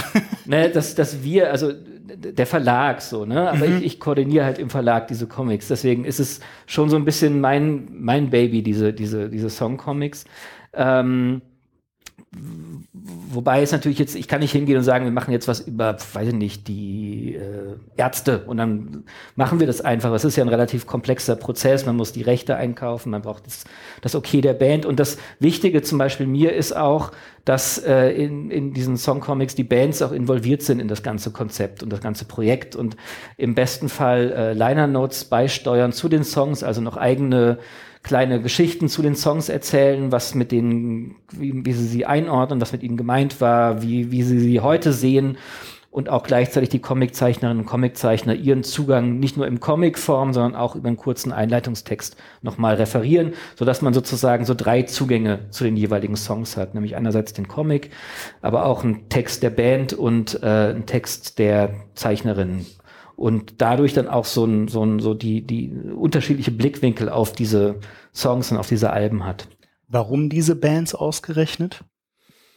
Boah, das ist, also, das ist so ein bisschen äh, eine Mischung aus persönlichen Geschmacksfragen mhm. und der Frage, na, was, also jetzt zum Beispiel im Fall der Fehlfarben und Tonsteine Scherben war es schon so eine Frage, wir wollen mal so ein Konzeptalbum machen, also ein Album umsetzen lassen und welche, äh, wir sind erstmal auf dem deutschsprachigen Markt, welche deutschsprachigen Alben gibt es denn in der Musikgeschichte, die irgendwie so einen Status haben? Und dann fällt einem ja recht schnell sowas ein wie die keine Macht für niemand von Tonsteine Scherben oder die Monarchie und Alltag von den Fehlfarben, weil das einfach Alben sind, die eine große Wirkung hatten und bis heute nachwirken und auf die sich viele Bands beziehen und mit denen dann eben auch gegenwärtige Zeichnerinnen und Zeichner noch was anfangen können. Also steckt schon was dahinter. Ja.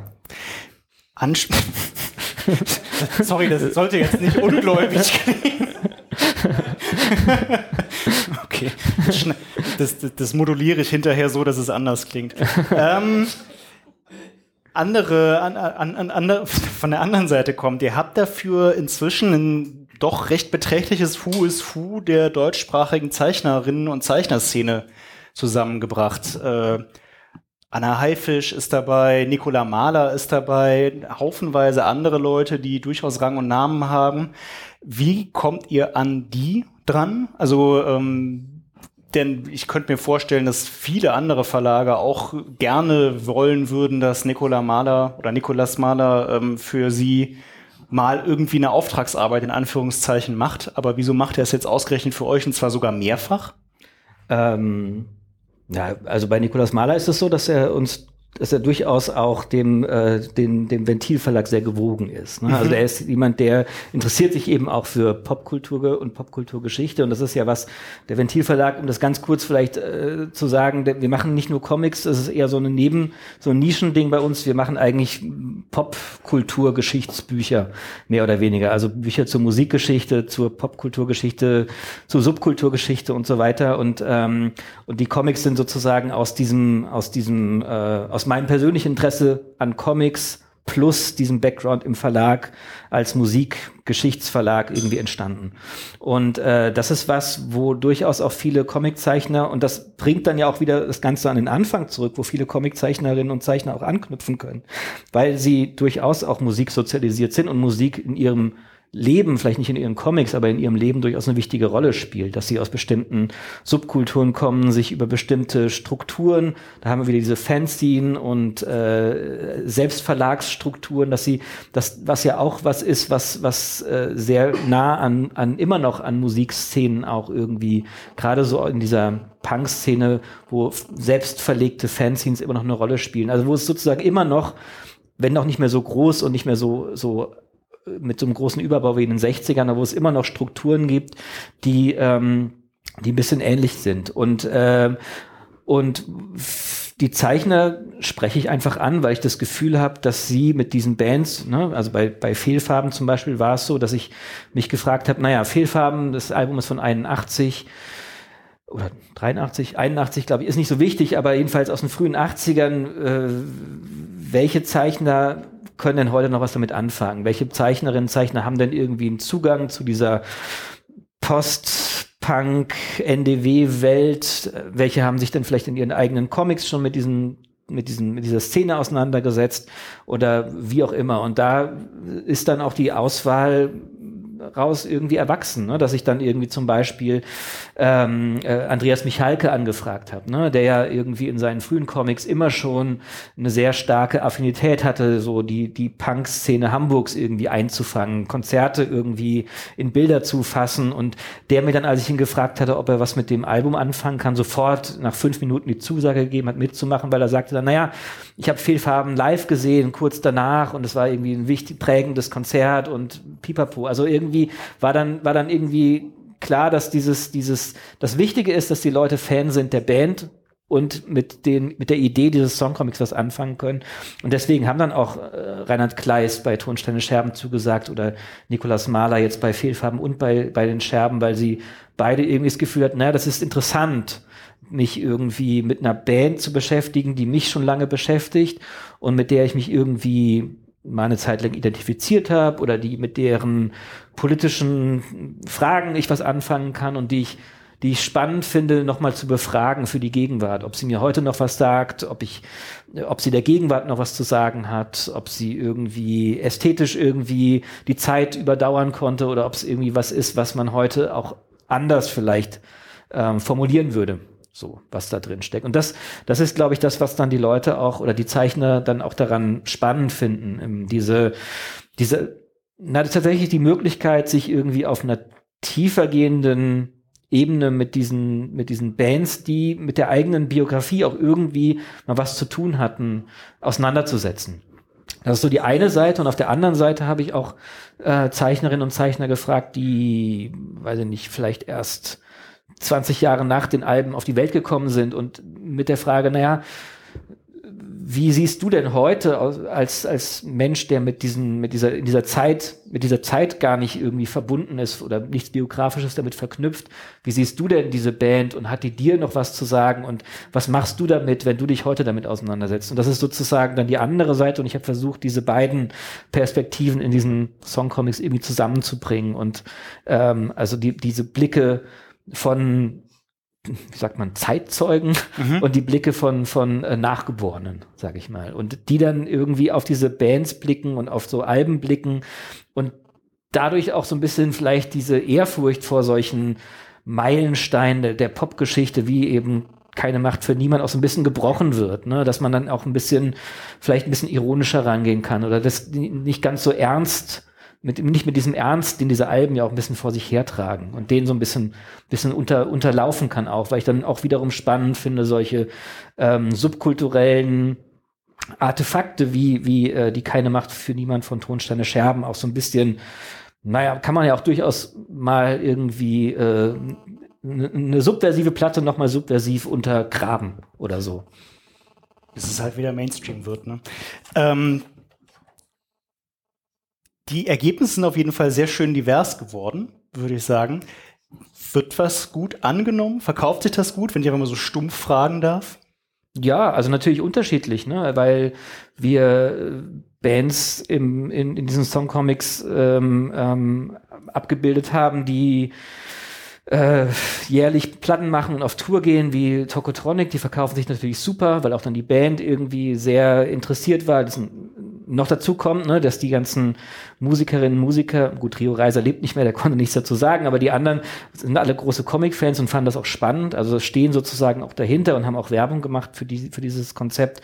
Und Tokotronic ganz besonders, der hat sich natürlich am besten verkauft, weil er irgendwie, ähm, weil, weil glaube ich, dieses, diese, diese ähm, aktuelle Independent-Comic-Ästhetik so um den Reproduktverlag und Avant Verlag und so, die, die haben schon so eine gewisse Indie Pop-Affinität und ja. ein ähnliches Zielpublikum, glaube ich. Und da sind eben auch viele Zeichner in dem Tokotronic-Comic drin und und das hat, hat sehr gut funktioniert in dem Zusammenspiel. Und andere Comics, über Stereo Total zum Beispiel, der, der äh, ist dann eher so ein Nischen, ist ja auch Nischenmusik und ist dann auch eher ein Nischenpublikum, der hat sich dann nicht ganz so gut verkauft. Aber ähm, insgesamt funktioniert die Reihe, glaube ich, also ich finde, sie funktioniert sehr gut. Und ähm, für einen Verlag äh, ist es sehr, also rechnet sich's auf jeden Fall im Gesamten, sage ich mal. Mehr kann man nicht erwarten. Und ihr wollt ja auch noch weitermachen in der Richtung. Ja, kannst du schon verraten? Also einen kann ich verraten, weil der schon ähm, abgesichert ist. Wir haben jetzt,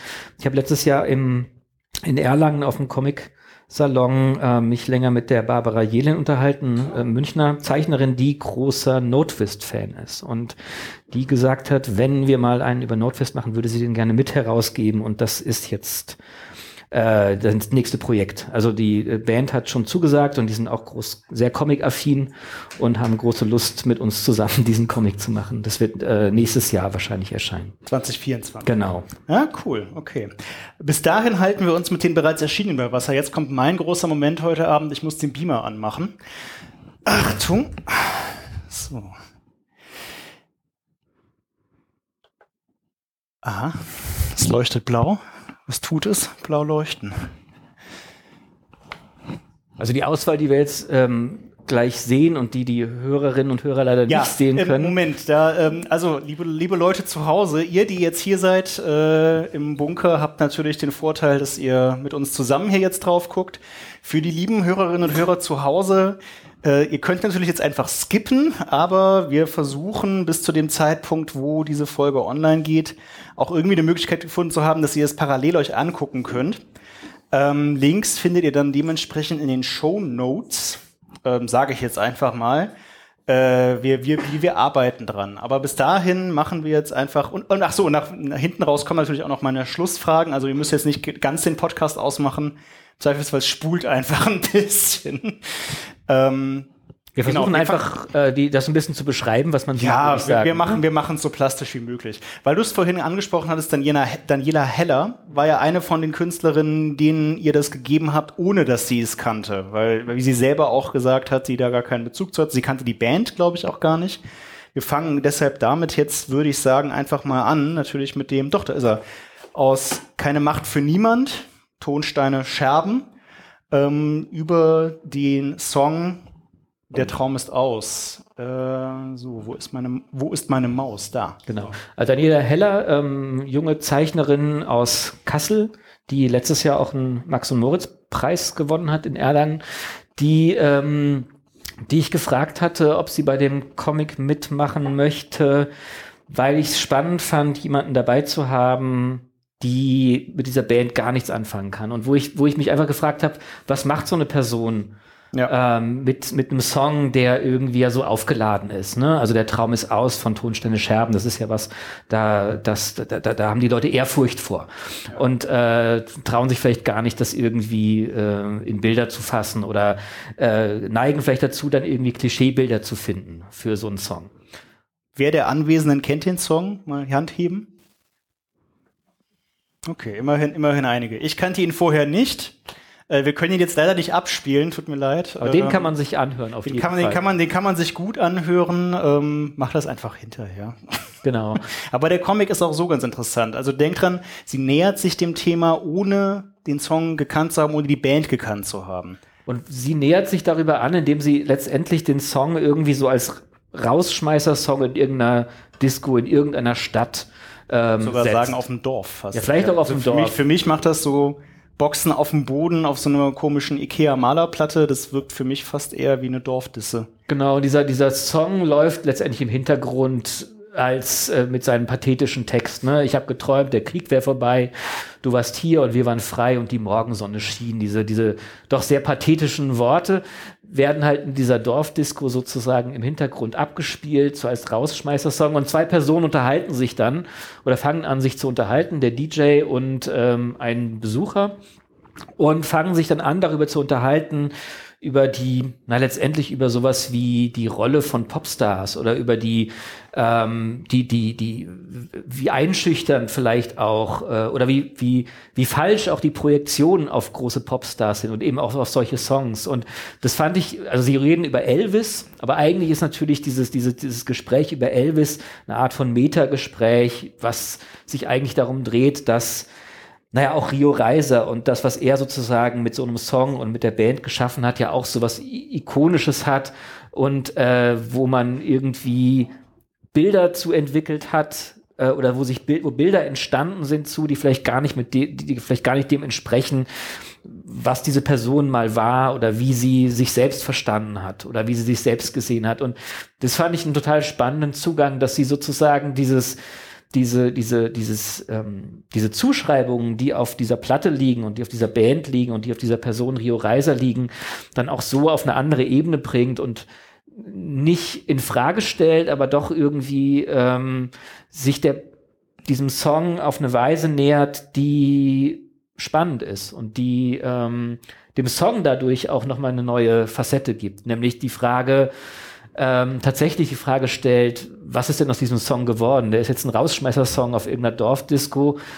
Aber das war ja nicht das, was Rio Reiser damit wollte. Das war ja nicht die neue Welt, die er, die er erschaffen wollte und die neue Wirklichkeit, sondern ihm ging es ja um eine Utopie und die ist aber scheinbar nicht mehr da und äh, genauso wie Rio, Rio, Reiser nicht mehr da ist und nur noch dieses Nachbild von ihm irgendwie da ist. Und das fand ich einen, einen total spannenden Zugang. Gleichzeitig auch schön konterkariert durch die Gespräche der beiden dann zwischendrin, fand ich immer, wenn sie sich darüber unterhalten, dass sie nicht so viel Gin Tonic hätten trinken sollen und äh, ja, was in so einer Disko Diskothek dann irgendwie halt gegen Ende, wenn das, wenn es draußen wieder hell wird, für Gespräche so anfallen. Ähm, sehr gelungen, aber auch noch ein relativ klassischer Comic mhm. irgendwo. Ne? Es wird ja eine Geschichte erzählt, wenn es auch nur, oder eine Szene in dem Fall eher. Es ist auch eine relativ also eigentlich eine sehr klare Panelstruktur. Ne? Auf jeder Seite hat man halt dieses etwas schachbrettartige Muster, Sprechblasen, äh, mal größer, mal kleiner. Tatsächlich wird es irgendwie immer unaufgeregter fast. Ich würde als Kontrast, wenn es okay ist, dann jetzt zu Nicolas Marder springen tatsächlich, um äh, mal ein ganz anderes Fass aufzumachen. Da wären wir dann jetzt bei dem, doch den ich auch dabei habe. Das ist aus Mo Macht und Monarchie von Fehlfarben. Monarchie und Alltag. Monarchie und Alltag. Wie komme ich auf Macht und Monarchie? Ach so, ja, keine Macht für niemand. Macht und keine, keine Monarchie, Monarchie für alle. Ähm, und zwar den Song, geht das jetzt hier auf? Yes. Der auch eben lief, glaube ich. Hier. Ja, der lief, der lief gerade sogar tatsächlich. Wer gut zugehört hat, ist jetzt im Vorteil. Ein Ja, es geht voran. Wem sagt das was? Selben, selben Leute wie gerade. Äh, ich kannte es vorher nicht. Äh, aber wenn Nikolaus Mahler was macht, dann äh, bin ich immer dabei. Lassen wir das einfach mal auf uns wirken im Kontrast zu dem, wie es gerade aussah. So nämlich. Jonas, bitte.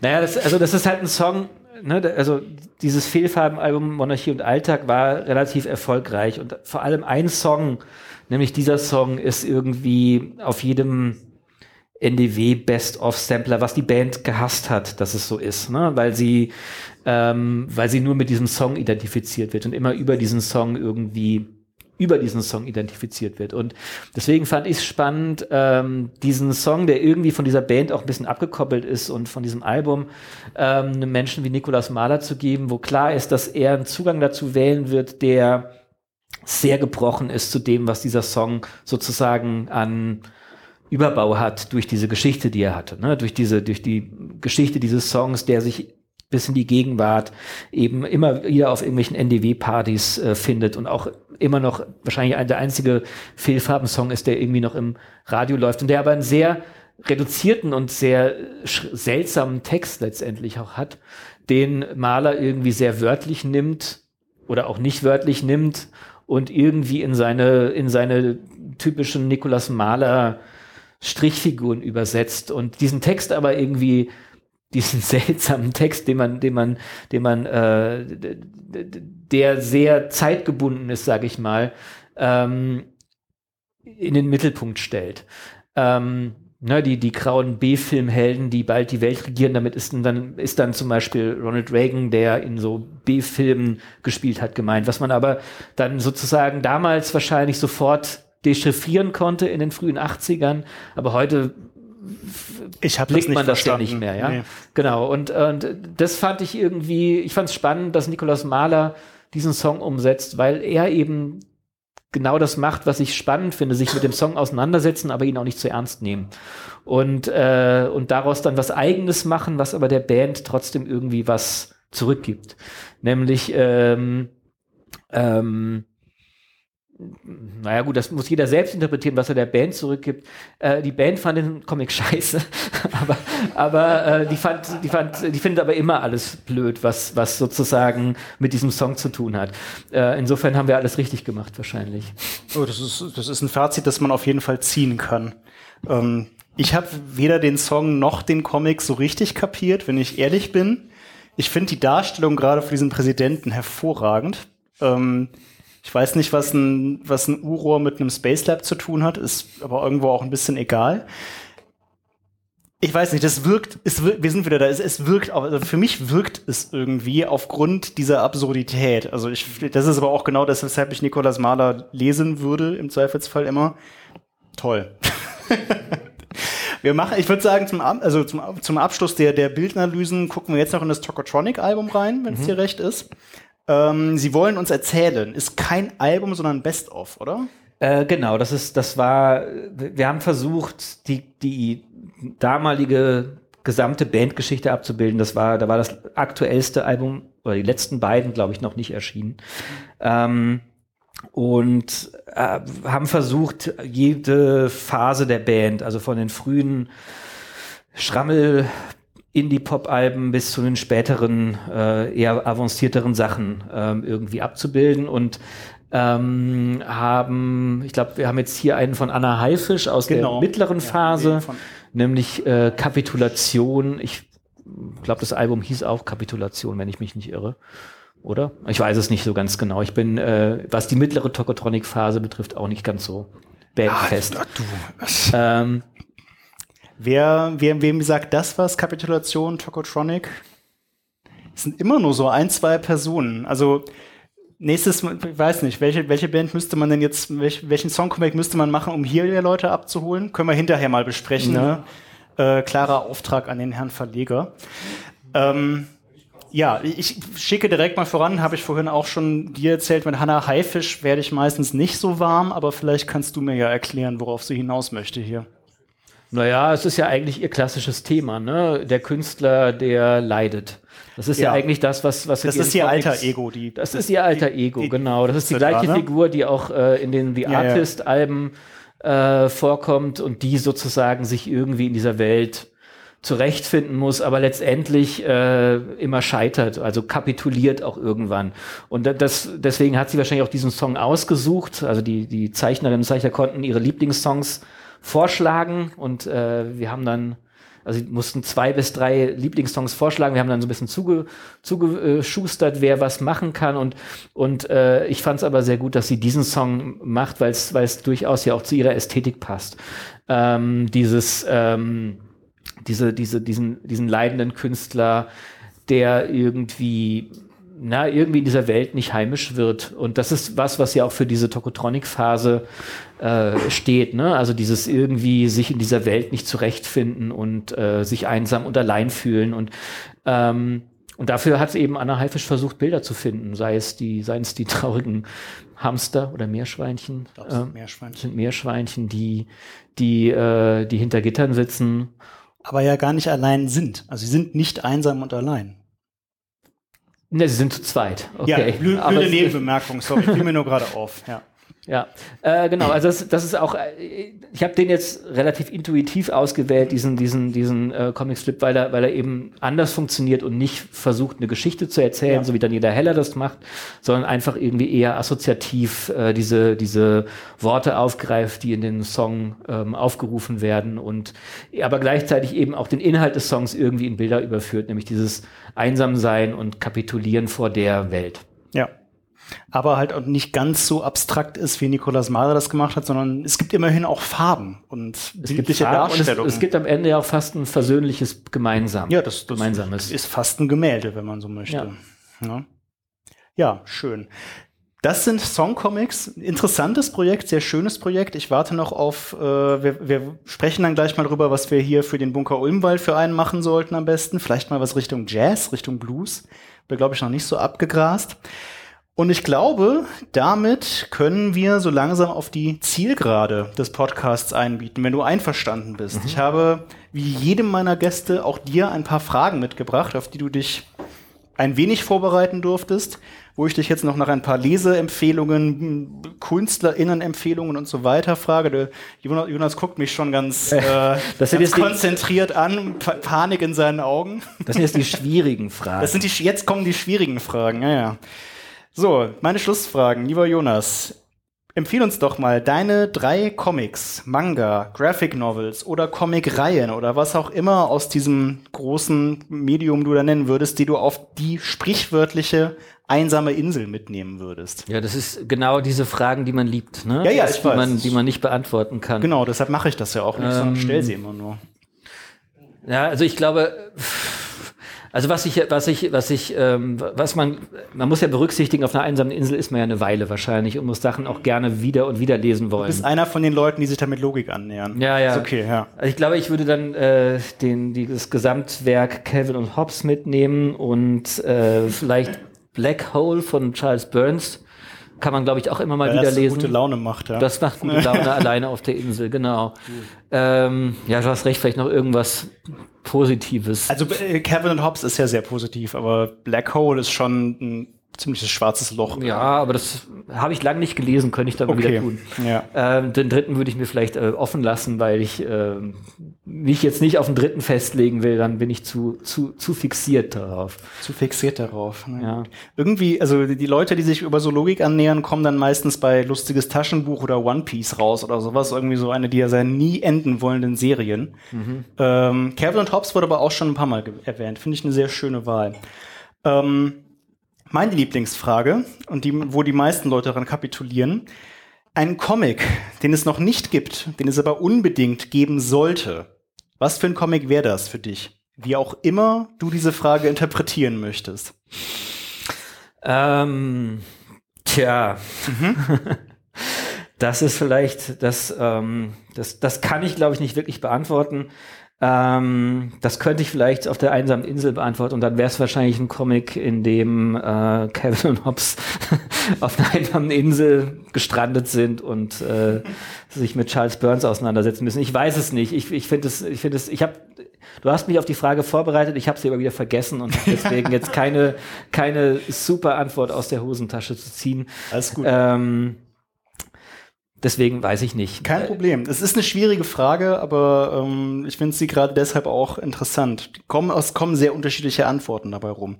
Aber keine Antwort ist auch okay. Es ist der dritte Comic, den du mitnimmst. Der Comic, den es noch nicht gibt. Mhm. Das ist so eine Art Lyrik. Jetzt würde ich dich bitten, ähm, Kuppler zu spielen. Und zwar dein Traum-Kreativteam zusammenzustellen. Also ein Autorin, Zeichnerin und wenn du möchtest auch Koloristin die zusammen ein Projekt realisieren, vollkommen unabhängig von Sprachgrenzen. Du darfst auch Tote wiederbeleben, wenn du möchtest. Einfach ein paar Leute, die du an ein Comic-Projekt dran setzen wollen würdest, um zu gucken, was dabei rauskommt. Auch Gerne ist, auch mit Begründung. Ja, auch das ist eine schwierige Frage. Aber also einer meiner, einer meiner ähm, Lieblingszeichner ist äh, Joan Sfar aus, aus Frankreich, der ja eine sehr pff, expressive, sehr, ähm, weiß ich nicht, äh, ausladende Ästhetik hat. Was ist so ein bekanntes Werk von ihm? Ähm, die Katze des Rabbiners ist von ah, ihm ja. zum Beispiel. Und äh, ich mag vor allem seine, seine Aquarellsachen, die sich mit so osteuropäischer, jüdischer Geschichte beschäftigen. Und er hat einen Comic gemacht, äh, wo er sich mit ähm, Marc Chagall beschäftigt mhm. und mit dessen Flucht aus Osteuropa nach, äh, nach Paris. Und ich fände es spannend, die beiden zusammenzubringen. Wer jetzt da zeichnet und wer Texte schreibt, ist mir relativ wurscht. Aber ich fände es ein spannendes Duo, weil sie einen ähnlichen Ansatz haben, aber eben sozusagen verschiedene zeitliche Perspektiven auf ähnliche Themen geworfen haben. Schöne Antwort, ausgefallene Antwort und auch anspruchsvolle Antwort, aber das, das wundert mich jetzt nicht. Ähm, Nee, finde ich cool. Wäre interessant, ob sich das eher befruchtet oder ob die sich in die Haare bekommen. Ich, vielleicht, wahrscheinlich, würden sich, wahrscheinlich würden sie sich in die Haare kriegen. Ich, aber Will da jemandem irgendwas unterstellen? Keine Ahnung. Ich kenne ja auch beide nicht persönlich. Schön wär's. Wir machen einen winzig kleinen Werbeblock, denn ähm, der Name des Podcasts suggeriert ist, es ist der Podcast des Splitter Verlags. Du hast doch bestimmt auch mal was aus unserem Verlag gelesen. Ich habe sogar ganz aktuell, der letzte Comic, den ich gelesen habe, war ein Splitter Ach was? Nämlich weil, eure, nur, weil dich, nur weil wir dich hier eingeladen haben. Nein, nein, nein, nein. äh, nämlich die äh, Adaption von, von Mäusen und Menschen. Ah, von Rebecca Dutremere. Genau, den fand ich, äh, den fand ich sehr spannend. Ich fand ihn nicht in Gänze super gelungen, weil ich ihn irgendwie zu mhm. clean fand für das dreckige Thema, um das es geht. So, so äh, clean? Ja, ah, okay, interessant. Also ich fand ihn sehr ähm, vielleicht zu ästhetisiert für das Thema Wanderarbeiter, staubige Straßen in den 30er Jahren in den USA. Aber ich fand es total spannend, wie sie ähm, sozusagen als Frau einen Blick auf diese Männerwelt wirft, die da ja beschrieben wird, in der Frauen auch überhaupt keine Namen haben. Ich glaube, die einzige Frau, die in dem Buch vorkommt, ist namenlos und es gibt nur so, so Männerblicke auf sie und, und sie blickt als Frau auf diese Welt und das fand ich eine total spannende Perspektive ja. und in diesem ähm, sozusagen dieses Zusammenspiel fand ich dann äh, auch dann für mich am Ende wichtiger, als dass ich es zu clean fand. Also es ist ein positives äh, ich nehme was Positives mit daraus. Es ist trotzdem eine Leseempfehlung. Auf jeden Fall. Okay, gut, darauf wollte ich hinaus. Vielen Dank. Wir haben noch die Zeit. Hättest du auch noch eine Empfehlung unabhängig von Comics? Irgendein etwas aus einem anderen Medium, was dich in letzter Zeit begeistert hat? Film, Fernsehen, Serien, Romane, Videospiele, was auch immer. Ähm, ich bin ähm, es, es, gibt einen ganz kleinen Link zur Comicwelt, weil äh, ich glaube, Gary Panther, der Comiczeichner, mal ein Cover von Yola Tango gezeichnet hat. Ich bin Yola Tango-Fan, ne? Indie-Band aus ähm, okay. New Jersey, deren Alben ich mir blind jedes Mal kaufe und es ist gerade ein neues erschienen und das höre ich den ganzen Tag. Das wäre eine Empfehlung, äh, die ich jedem ans Herz legen kann, Jona, der sich Yola Tango. Yola Tango. Okay. Muss man das buchstabieren oder finde ich das, das so, wie man es schreibt? Okay, gut, ja. Da kann ich jetzt ehrlich gesagt wenig zu sagen. Jetzt höre ich zum ersten Mal das Wort. Aber gut, dafür, dafür mache, dafür stelle ich die Fragen ja. Äh, das geht vielleicht ja nicht nur mir so. Ähm, und äh, irgendjemand freut sich über die Empfehlung. Und zu aller guter Letzt äh, auch eine schöne Frage, die du auch bitte so frei und so groß oder so klein wie möglich zwischen, ähm, zwischen weltverändernden Maßnahmen bis hin zu irgendwas ganz Kleinem, was du dir ins Wohnzimmer stellen kannst, ist alles drin, wenn du einen nerdigen Wunsch frei hättest. Jonas, was würdest du dir wünschen? Ähm, tja, mhm. das ist wieder so eine Frage. Ne? Ähm, ich ich bleibe einfach mal bei diesen Songcomics. Ich, ja. ähm, ich fänd's, ich würde mir, ich würde mir wünschen, dass mich die Beastie Boys anrufen und sagen, sie würden gerne einen Songcomic machen. Da, da, da, okay, da, da, da würde ich mich hinterstellen. Wenn das einen Unterschied machen würde, ähm, meine Unterschrift kriegst du dafür. Das ist, das ist sehr cool. Das ist ein sehr cooler Wunsch. Danke sehr. Und auch vielen Dank, dass du da warst. Es war mir eine Freude. Es war ein sehr interessantes, sehr anregendes Gespräch mit vielen, vielen, vielen Fachwörtern und zum Ende ähm, auch ein paar sehr schönen Bildbeschreibungen, sehr schönen Einblicken in eure Songcomics. Ich habe die sehr gerne gelesen, obwohl ich fast nichts davon kannte und ähm, mir das dann als alles drauf schaffen musste. Danke, dass du da warst und vielen Dank für das Gespräch und vielen Dank, dass ihr alle da wart. Es war sehr schön mit euch, liebes Publikum hier im Bunker Ulmenwall. Vielen Dank an das Team des Bunkers Ulmenwall. Danke an Thomas, danke an Joel und die anderen aus der Technik. Chayan, der jetzt nicht da war. Vielen Dank an die Bielefelder Bürgerstiftung, die das Ganze hier ermöglicht hat. Und bevor ich euch jetzt alle in den äh, regnerisch kalten Februarabend entlasse, möchte ich doch noch den Hinweis auf die nächste Veranstaltung, denn wir haben diesmal tatsächlich schon die vierte Live-Folge quasi anstehen und äh, durchgeplant. Am 21. April können wir uns wieder hier treffen, selbe Zeit, 19.30 Uhr Einlass, 20.30 Uhr geht's los. Mit der wunderbaren Sarah Borini werde ich hier über Webcomics, Webcartoons und im weitesten Sinne, wie man lustige Bildgeschichten macht sprechen. 21. April, wir haben hier auch Flyer ausliegen und für die Hörerinnen und Hörer online. Demnächst werdet ihr das auch dann online finden können. Äh, ich glaube, wir müssen noch einen Klappentext verfassen, aber da, da kommen wir, da kommen wir irgendwie noch zu. Danke fürs Zuhören und bis zum nächsten Mal hoffe ich sehr. Macht's gut. Tschüss.